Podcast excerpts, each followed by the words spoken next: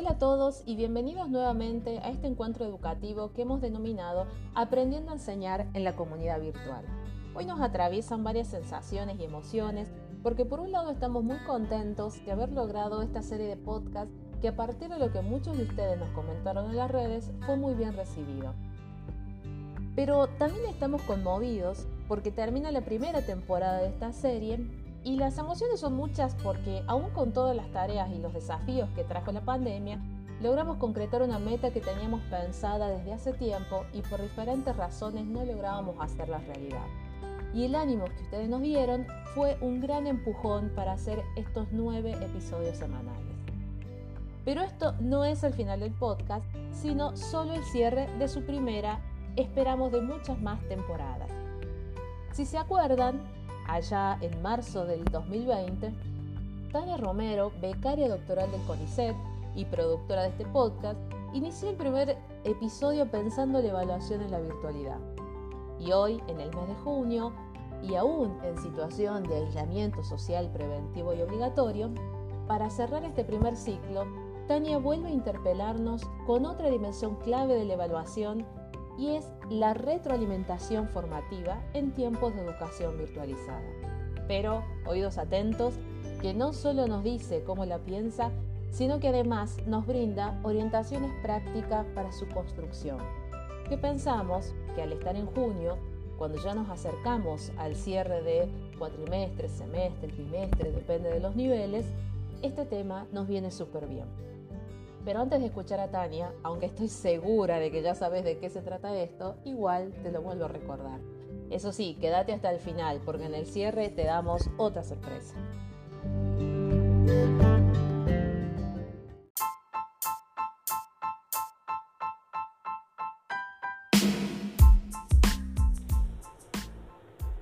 Esta es la serie de podcast de Aprendiendo a enseñar en la comunidad virtual somos docentes e investigadores de la Universidad Nacional de Catamarca y del Centro de Investigación y Transferencia Sitka CONICET. Hace tiempo venimos estudiando los procesos de inclusión digital, las intervenciones didácticas mediadas por tecnología y la pedagogía del nivel superior. Creamos este punto de encuentro como una comunidad de práctica en la que podemos reflexionar, aprender y compartir modos de enseñar en la virtualidad en los distintos niveles del sistema educativo. Soy Griselda Díaz y junto a José Yuni, Tania Romero y Celeste Sánchez Escalantes hacemos Aprendiendo a Enseñar en la comunidad virtual.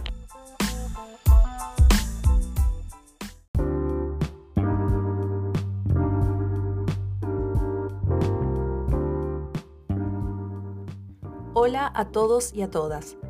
Esta semana voy a compartir con ustedes algunas reflexiones y sugerencias prácticas para retroalimentar los procesos de aprendizaje de los y las estudiantes. En un podcast anterior, planteé que la evaluación no se reduce a los exámenes escritos u orales, sino que es un proceso que se realiza conjuntamente con la enseñanza y que ofrece orientaciones a los estudiantes para que estos regulen y mejoren sus aprendizajes.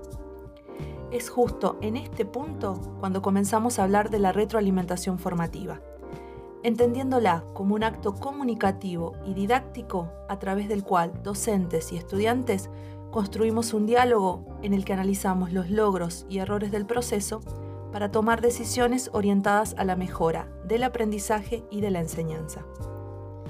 En ese sentido, cuando en los medios de comunicación escuchamos a los expertos afirmar que durante este periodo de excepcionalidad el eje central de la evaluación es la retroalimentación y no la calificación, lo que nos están queriendo decir es que nuestra tarea como evaluadores apunta a ofrecer orientaciones que les permitan a los estudiantes avanzar con nuevos temas, revisar errores o ejercitar más, entre otras cuestiones.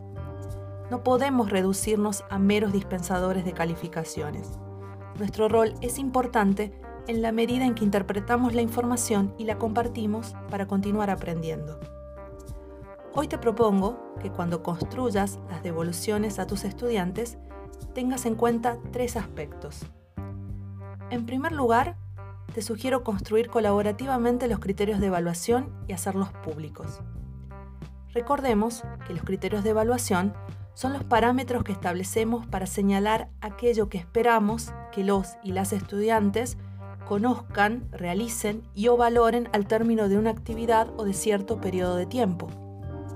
En este momento, y en realidad en todos los momentos, te sugiero que la definición de esos criterios sea el resultado de discusiones y acuerdos con directivos, colegas, estudiantes y familias. La construcción colaborativa genera una responsabilidad compartida, ya que todos los miembros de una comunidad nos comprometemos con el logro de ciertos aprendizajes y de este modo favorecemos que los estudiantes en particular se apropien de esos criterios para autoevaluarse y coevaluarse. En segundo lugar, te recomiendo que organices la información a comunicar. Ciertamente, como profesores, registramos muchísima información. Esta refiere no solo a los procesos de aprendizaje de los estudiantes, sino también a nuestros propios procesos de enseñanza. Cuando retroalimentamos, necesitamos filtrar toda esa información para brindarle a los estudiantes una devolución que les permita hacer algo con eso que les estamos diciendo. Para organizar tus retroalimentaciones, te sugiero un esquema de cuatro partes. En la primera parte, comenzá con los aspectos positivos. Ya sea que se trate de un mensaje escrito, un clip de voz o una conversación síncrona, reconoce y destaca el esfuerzo y el desempeño general de los estudiantes. Esto favorece el incremento de su autoconfianza al mismo tiempo que propicia la creación de un buen clima comunicativo. Recuerda que a nadie le gusta participar de un diálogo en el que solo recibe reproches. Asimismo, ten en cuenta que en el actual contexto de pandemia, tanto estudiantes como docentes atravesamos diversas situaciones que nos vuelven más sensibles ante la opinión de los demás. En la segunda parte, focaliza. Cuando realizamos las devoluciones, pretendemos que los estudiantes realicen determinadas acciones. Por lo tanto, no es recomendable ofrecer numerosas correcciones. Te sugiero seleccionar y priorizar atendiendo a los objetivos de aprendizaje y los criterios de evaluación que construiste en comunidad. En la tercera parte, ejemplifica y pregunta. Aquí es importante destacar que la retroalimentación no implica dar a los estudiantes las respuestas que queremos encontrar en sus producciones no se trata de pedirles que reproduzcan lo que decimos o hacemos durante las clases, sino de continuar pensando y dialogando sobre aquello que están construyendo. Por este motivo, te sugiero probar una forma de retroalimentación en la que incorpores ejemplos y preguntas. En el primer caso, te recomiendo mostrar a los estudiantes una manera de resolver ciertos problemas o de realizar determinados procesos, para que cuando ellos deban rehacer sus producciones ofrezcan otros modos posibles.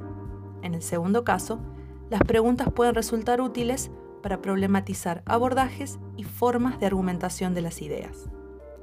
En la cuarta parte de tu devolución, indica qué hacer con la información. Una vez que destacaste los aspectos positivos de las producciones y desempeño de tus estudiantes, señalaste los errores observados y brindaste pautas para resolverlos, es necesario indicar el siguiente paso.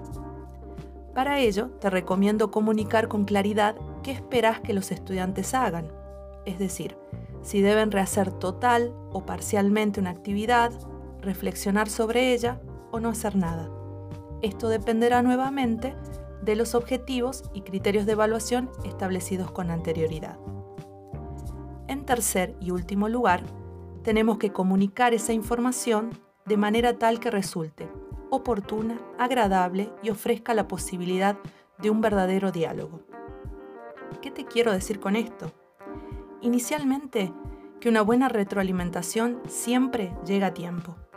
No es recomendable que realices la devolución de un trabajo 30 o 45 días después de que los estudiantes lo presentaron. Yo sé que el tiempo es tirano y que no alcanza para todas las actividades que tenemos que hacer, la burocracia que nos exigen cumplir y los cientos de estudiantes que a veces tenemos a nuestro cargo. Pero quizás convenga ensayar algunos puntos medios en los cuales puedas realizar una lectura general de los trabajos y ofrecer una retroalimentación grupal que les ayude a los estudiantes a identificar logros y errores comunes y comenzar a trabajar. Mientras tanto, vos ganás un poco más de tiempo para hacer las devoluciones individuales. Asimismo, cuando comuniques, procura crear un clima agradable. El tiempo, el espacio y la forma de comunicación estructuran el encuentro entre docentes y estudiantes. Por lo tanto, te sugiero que antes de enviar ese mensaje que escribiste, que grabaste o que vas a compartir por videoconferencia, construyas un clima comunicativo en el que sean tan relevantes los logros como los errores que se pudieron cometer. Resulta fundamental que la experiencia de escucha no sea punitiva. No dialogamos con ellos para castigarlos. Retroalimentar formativamente implica que el error se conciba como una oportunidad de aprendizaje y se aliente a los estudiantes a trabajar a partir de ellos. Finalmente, ofrece oportunidades para un diálogo verdadero. Esto significa que si la retroalimentación es una conversación entre docente y estudiante, no solo vos podés hablar, también tenés que escuchar lo que tus alumnos y alumnas tienen para decir. Es necesario comprender que nuestros análisis de sus trabajos se basan principalmente en lo que podemos ver, leer o escuchar en un momento determinado.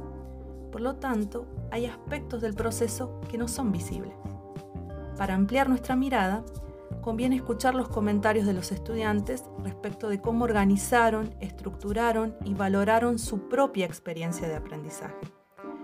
Esto puede ayudarnos a pensar estrategias de acompañamiento cada vez más específicas y ajustadas a las necesidades de los y las alumnas.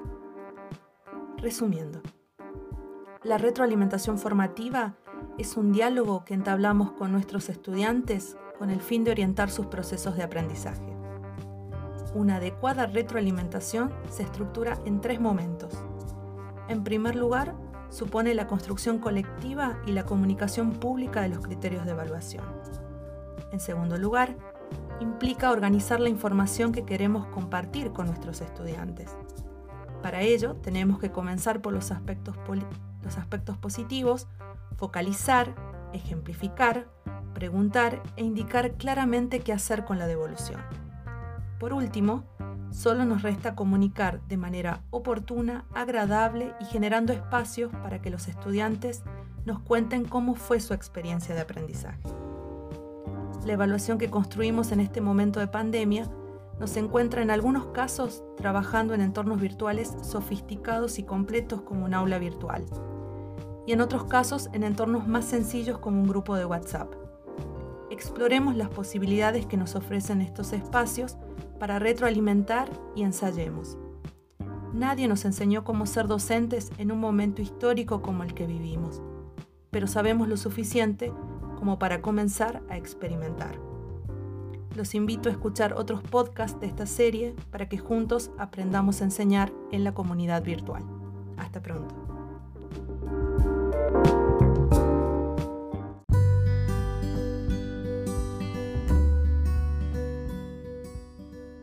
Bueno, como ya les dije varias veces, que si querían saber más sobre aprender a enseñar en la comunidad virtual, pronto tendríamos disponible un sitio web. Bueno, ahora ya está disponible este sitio web. Y en este entretiempo, como les decía José, que nos vamos a tomar para construir la nueva temporada, si vos querés seguir en contacto con nosotros y compartir tus experiencias e inquietudes, podrás acceder al sitio web Aprender en la comunidad virtual, todo junto. Te lo repito, aprender en la comunidad virtual, todo.